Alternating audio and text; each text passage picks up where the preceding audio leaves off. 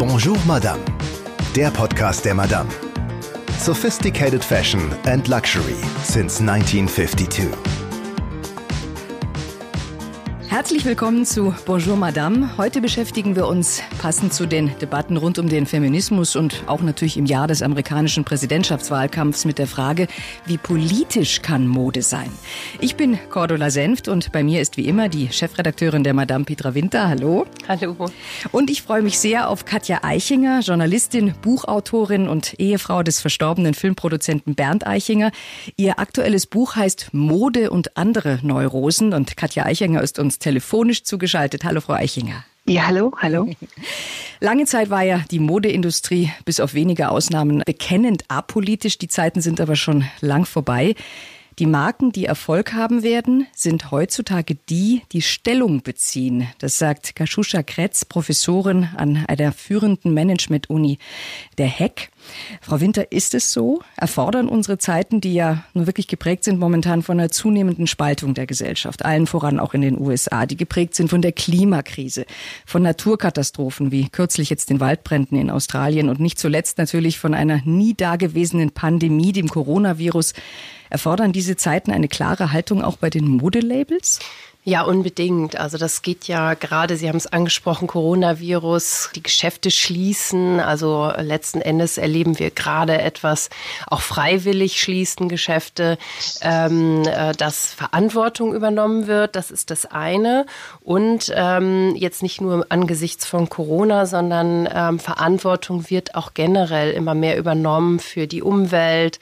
Viele Modemarken assoziieren sich mit dem Thema Nachhaltigkeit, nehmen das ernst. Ja, Mode ist ein Seismograph auf gesellschaftliche und politische Veränderungen. Mhm. Sie haben es vorhin angesprochen, ähm, feministische Debatten. Wir haben seit der MeToo-Diskussion ähm, auf den Runways auch sowas wie Modest Fashion Trends gesehen. Also Mode, die den Körper bedeckt und wenig Haut zeigt. Ähm, ja, und die Erhaltung erfolgreicher Modelabels dabei ist, äh, die Strömung und Entwicklung natürlich äh, der Gesellschaft vorauszusehen, sie zu unterstützen und auch voranzutreiben. Ja, und bevor wir jetzt dazu kommen, wie glaubwürdig denn Modelabels sich politisch positionieren können, Sie haben es gerade schon angesprochen. Äh, schauen wir doch noch mal weiter zurück. Inwieweit kann und konnte denn Bekleidung ein politisches Statement unterstützen? Da gibt es ja diverse Beispiele. Wie kann Kleidung zu einem Zeichen werden, was wirklich gesehen wird? Ja, Kleidung sieht man ja als erstes, wenn man einen Menschen anschaut. Deswegen ist sie natürlich auch ein ganz tolles Tool, um Botschaften zu transportieren. Ähm, ja, und für uns Frauen gilt das sicherlich immer dann, äh, wenn bestimmte auch neu gewonnene Freiheiten dazu kommen. Wenn wir so zurückschauen ins vergangene Jahrhundert, in die 1920er Jahre, dann fällt mir Coco Chanel ein, die die Frau vom Korsett befreit hat. Ja, und das Korsett, man kann sich vorstellen, das hat äh, im wahrsten Sinne des Wortes damals den Frauen die Luft zum Atmen genommen. Ich habe mich als Kind immer darüber gewundert, dass so viele Frauen in Ohnmacht fallen in diesen alten mhm, Filmen, mhm. bis mir dann irgendwann aufging, dass das ja daran lag, dass sie wirklich in so ein Korsett eingequetscht ja, waren. Diese und ganz flache Atmung Atmung, die genau. Atmung oben in die Brust geschoben. Eben, ne, der Busen bebte im wahrsten mhm. Sinne des Wortes. Äh, aber ja, kein Wunder, dass die Frauen in Ohnmacht fielen, weil sie eben, wie gesagt, nicht atmen konnten. Ja, und dann ging es natürlich weiter in den 60er Jahren mit den Miniröcken. Ähm, Frauen durften zum ersten Mal oder haben sich einfach das Recht genommen, auch Bein zu zeigen. Dieser ganze konservative Mief war plötzlich weg. Ja, und in den 80ern haben wir dann gesehen, breite Schulterpolstern, die sich Frauen eben aus der Männerwelt äh, entliehen haben, um eben damals auch noch so auszusehen wie Männer, Macht zu demonstrieren. Ich kann auch was, ich bin im Job auch erfolgreich. Ja, und äh, heute sehen wir eigentlich ähm, eine ganz große Wahlfreiheit. Manche würden auch sagen Wahllosigkeit, weil es eben nicht mehr so ganz klare Trends gibt und ähm, nicht nur eine Sache, die dann eben gefeiert und unterstrichen wird, sondern ganz, ganz viel. Ich finde das persönlich sehr schön. Und ja, und was nicht so schön ist, wenn, da sind wir wieder beim Thema Corona. Ähm, unter dem Eindruck ähm, von Corona haben auch die letzten Schauen stattgefunden, jetzt im Februar und März. Zum 20, Teil ja schon ohne Publikum, genau, ich weiß. Ne? Ohne Publikum, Giorgio Armani zum Beispiel, der, ich glaube, auch ein bisschen Angst hatte um sich selbst. Der Mann ist äh, 85 Jahre alt, dass da zu viele Viren, äh, da sitzen ja Tausende von Leuten teilweise in so einer Show und deswegen ohne Publikum. Aber auch die Entwürfe waren im Ansatz zumindest ziemlich apokalyptisch. Das heißt, wie muss ich mir das vorstellen? Wie sah das aus? Ja, das war schon ziemlich düster. Also natürlich haben auch die Designer so in äh, letzter Minute äh, ihren, ihren Models teilweise Masken aufgesetzt. Also klar, die, der Mundschutz mhm. äh, wurde auch den Gästen gereicht, weil man natürlich Angst hatte, sich anzustecken. Man kommt sich sehr nah bei so einer Fashion Show. Äh, man sitzt wirklich keine Zentimeter voneinander entfernt. Und ja, die Looks, es war sehr kämpferisch, das Ganze. Es war sehr amazonenhaft. Also als müsste man sich eben gegen etwas verteidigen. Mhm, so sah das mhm, aus. Frau Eichinger, in Ihrem Buch nennen Sie das Beispiel auch der Suffragetten, die Kleidung oder auch Schmuck als Erkennungszeichen nutzten, also auch untereinander sich erkennen konnten. Was hat es denn damit auf sich? Ja, also bei den Demonstrationen der Suffragetten trug man, trugen die Frauen weiß, weiße Kleider. Und das wurde dann auch später aufgegriffen, jetzt vor kurzem, als ähm, Donald Trump im Kongress, amerikanischen Kongress, seine State of the Union Rede hielt, trugen eben viele Kongressmitgliederinnen weiß und bezogen sich dabei eben auf die Suffragetten und haben, um ihre, auch ihre Unterstützung für Frauenrechte und ähm, auszudrücken und eben gegen das Donald Trump Frauenbild sich zu stellen. Ähm, und gleichzeitig gibt es von der damaligen Zeit eben auch einen Schmuck, eine bestimmte Sorte Schmuck, und zwar lila, hellgrün und weiß. Also das ist der Suffragettenschmuck. Das sind Peridot, Amethyst und manchmal Perlen oder Diamanten, an denen sich die Frauen gegenseitig erkennen konnten. Also gerade in einer ähm, sozialen Situation konnten sich die Frauen daran erkennen, hier habe ich eine Gleichgesinnte, die steht für das Frauenwahlrecht und wir können uns da gegenseitig unterstützen. Und die sind oft ganz dezent. Also ich habe mir ein paar Ohrringe gekauft, die sind ganz klein, ja.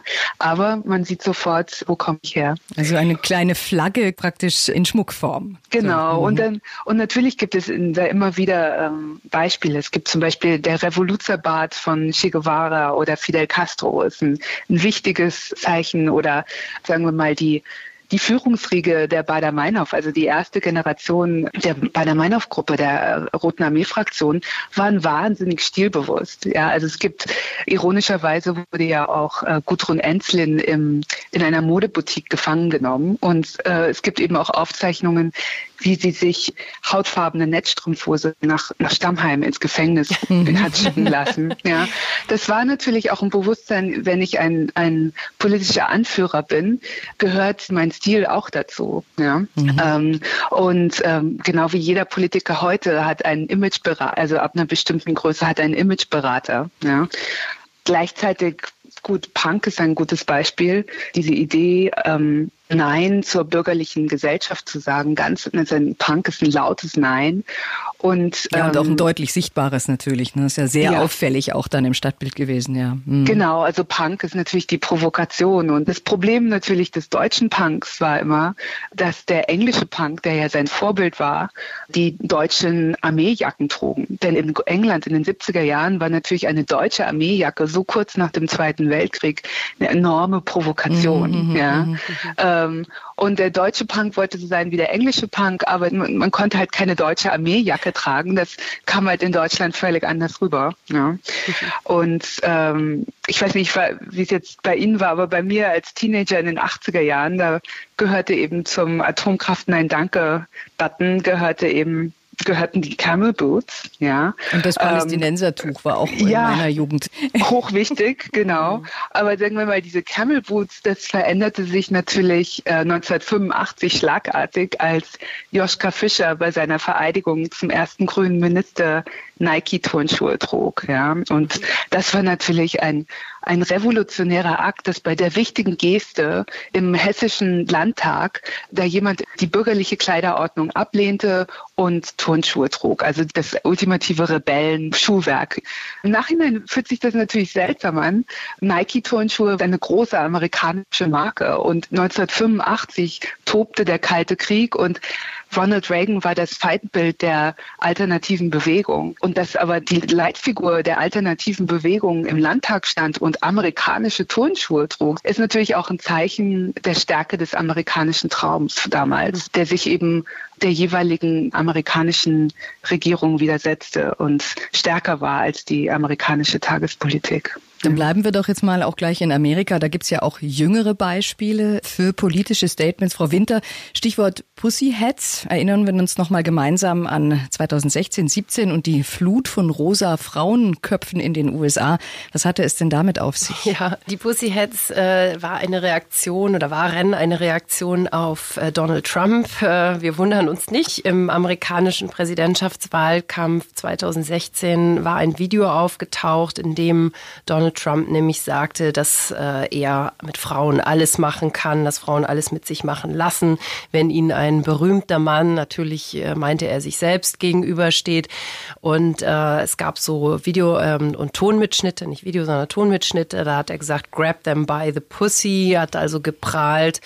Ähm, das Video stammt zwar schon oder der, diese Tonaufnahme stammt zwar schon aus dem Jahr 2005, aber wurde dann eben gegen ihn ausgegraben und auf allen Medien verbreitet.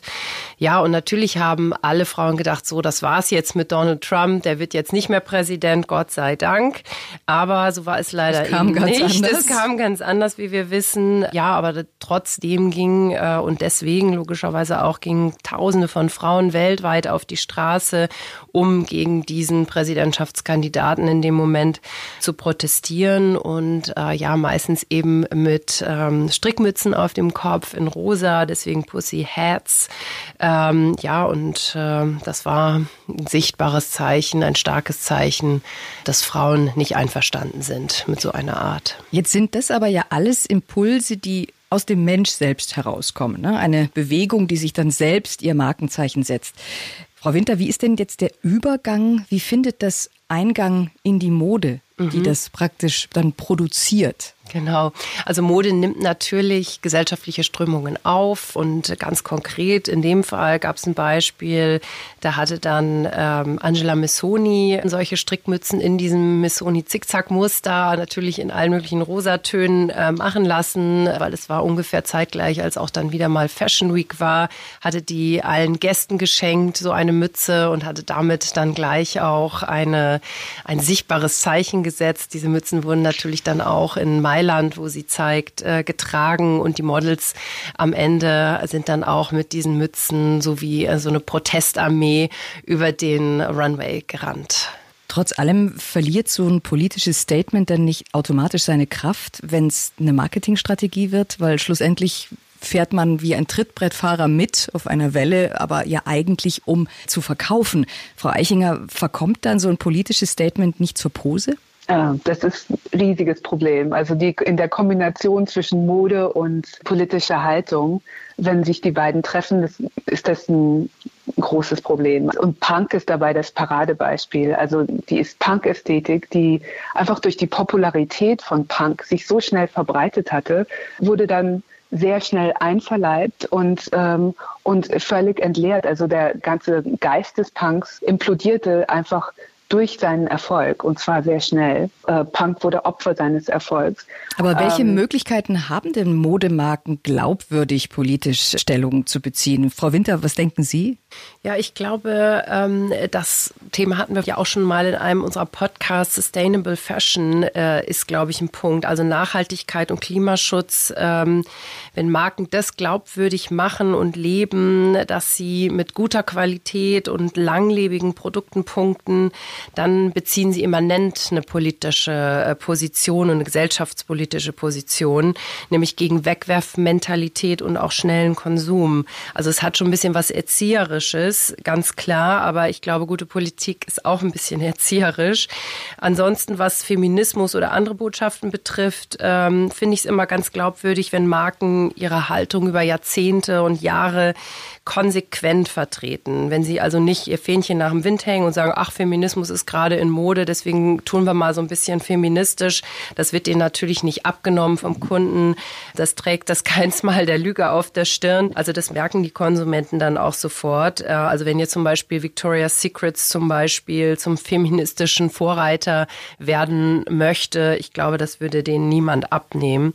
Ja, und dann gibt es natürlich noch Designer, die ganz klar sagen, ich bin eher links oder ähm, ähm, liberal oder was auch immer und möchte auch nicht, dass Personen meine Kleidung tragen, die äh, ganz klar einem anderen politischen Spektrum zuzuordnen sind. Tom Ford zum Beispiel hat sich geweigert, Melania Trump seine Kleidung zur Verfügung zu stellen. Aber gerade so politisch Stellung beziehen in die eine oder andere Richtung birgt natürlich auch eine Gefahr. Also ich erinnere mich da an die US-Wahl 2016. Da hat ein Sprecher der Sneakermarke New Balance, die ja vornehmlich in den USA produziert, sich eindeutig dafür ausgesprochen für Trumps Politik der Abschottung, die der damals gerade plante.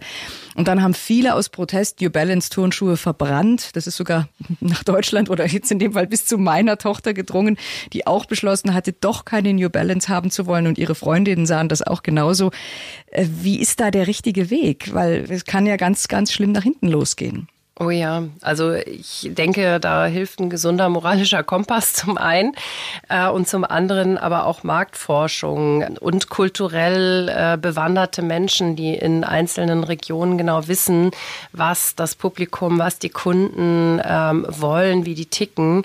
Ja, was denkt meine Zielgruppe? Ähm, und ich glaube, New Balance hätte nicht mal eine Marktforschung gebraucht, um zu ahnen, dass man äh, ja so, so eine Haltung nicht vertreten kann ähm, ja, die Macher von Marken sollten wissen, wofür steht meine Marke, welche Werte hat sie, äh, und für die meisten gilt heute als Schlüsselwert Diversity und auch Sustainability. Ähm, damit kann man ganz auf, auf der ganzen Welt ein Publikum begeistern. Und äh, wie gesagt, ich hatte das vorhin schon erwähnt, äh, kulturelle Sensibilitäten berücksichtigen.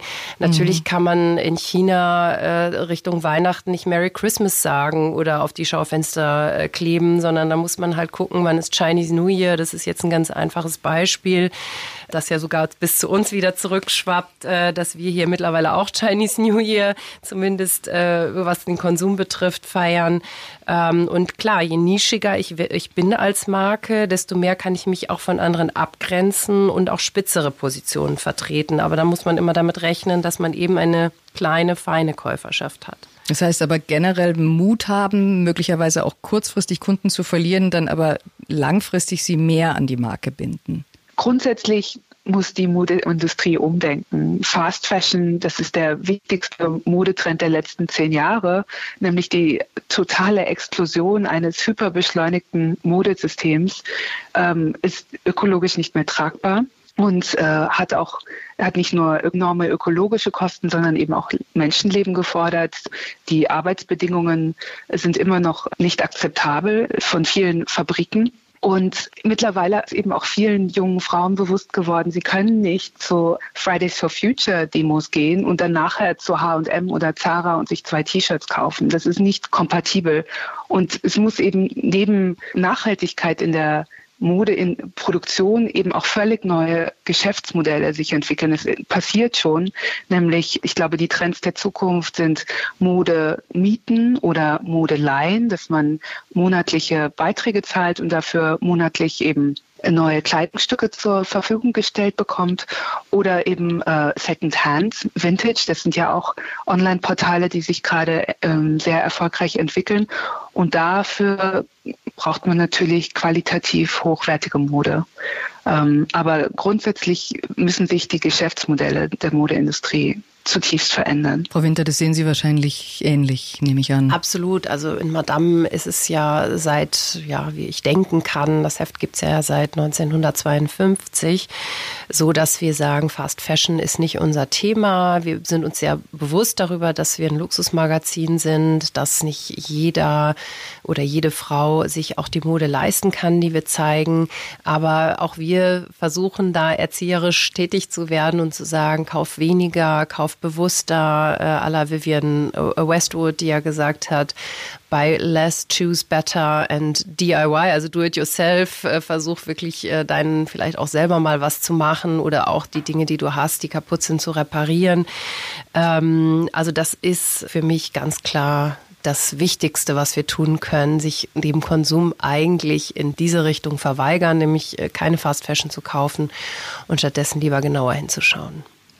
Frau Eichinger, in Ihrem Buch Mode und andere Neurosen, da bringen Sie ein überraschendes Beispiel, finde ich. Das hat mich sehr fasziniert, wie ambivalent Mode doch auch sein kann. Es geht da um die 50er Jahre, die ja viele als extrem rückschrittlich für die Frau ansehen. Die niedliche Hausfrau am Herd, die ist immer perfekt gekleidet. Bleistiftrock, Petticoat, schmale Taille, alles wieder sehr unbequem. Quasi wieder das Korsett. Alles dient dem erklärten Ziel, dem Mann zu gefallen und ihn zu unterstützen. Doch gerade diese ja so einschränkende Mode konnte für damalige Teenager auch was ganz anderes bedeuten, schreiben Sie da. Was denn? Ja, also ich habe damals äh, am britischen Filminstitut, als ich meine ähm, Master Degree gemacht habe, äh, eine, meine Abschlussarbeit über 50er Jahre Hollywood-Kostüme geschrieben. Und ähm, auf den ersten Blick sind diese Kostüme halt extrem sexistisch und waren auch ein Weg, die, die Frauen nach der erlebten Freiheit der 40er Jahre, als sie eben die, die Arbeit der Männer ähm, oft erfüllen mussten, weil die Männer eben im Krieg waren, ähm, ein Weg, die Frau zurück an den Herd zu drängen. Und neben diesen ganzen technologischen äh, Erfindungen für die Frau in der Küche, äh, wo sie sich dann äh, erfüllt fühlen sollte, dass sie wichtige Arbeit tut und Bakterien bekämpft, ja, äh, die, die neu erfundenen Bakterien. Apropos. Und dann, ja, genau. Und dann äh, gleichzeitig auch noch der Kampf gegen den Ödipus-Komplex, der auch so neu verbreitet wurde. Ähm, das heißt, heißt, die Kindererziehung wurde dann auf einmal zum Minenfeld und dieses Minenfeld sollte eben mit dem Stöckelabsatz beschritten werden. Ja. Und ähm, auf den ersten Blick völlig sexistisch. Aber ich habe dann mit Frauen geredet für diese Abschlussarbeit in Großbritannien, die diese Filme gesehen hatten und versucht haben, diese 50er Jahre Hollywood-Kostüme zu kopieren, weil sie das eben als eine komplette Rebellion gegen so die graue Prüderie der Kriegsgeneration ihrer Eltern empfunden haben. Die, für die war die es absolut befreiend, ihre Sexualität auszuleben. Es hat sie auch angeregt, äh, ihr eigenes Leben, ihre eigene Ziele und eigene Träume zu verfolgen. Dann haben sie sich angezogen wie Ava Gardner und dann war das auch klar, dass sie äh, eine Ausbildung äh, haben wollen und nicht nur einfach zu Hause sitzen und, und die Kinder hüten, ja, dass sie ihren eigenen Beruf haben wollen. In diesem Fall sind eben wie so oft bei der Mode, dass da immer eine Doppelbödigkeit, immer eine Ambivalenz gibt. Was auf den ersten Blick so erscheint, kann halt in der Umsetzung völlig anders funktionieren. Sie haben sich ja selbst auch mal ein Kostüm nachschneidern lassen aus dem berühmten Hitchcock-Film Vertigo, das graue Damenkostüm der Hauptdarstellerin Kim Novak. Da schreiben Sie in Ihrem Buch, Ihr Mann Bernd Eichinger und Sie hätten das witzig gefunden. Das Ganze hat aber auch einen sehr komplexen Hintergrund. Äh, es geht nämlich um den männlichen Blick, schreiben Sie.